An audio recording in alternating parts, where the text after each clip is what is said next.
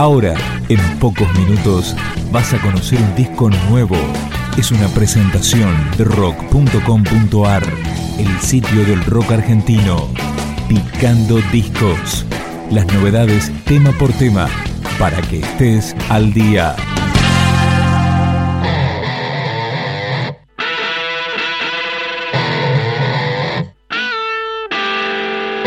Tercer disco del Perro Diablo, se llama El Espíritu y así comienza, algo sobre estar vivo.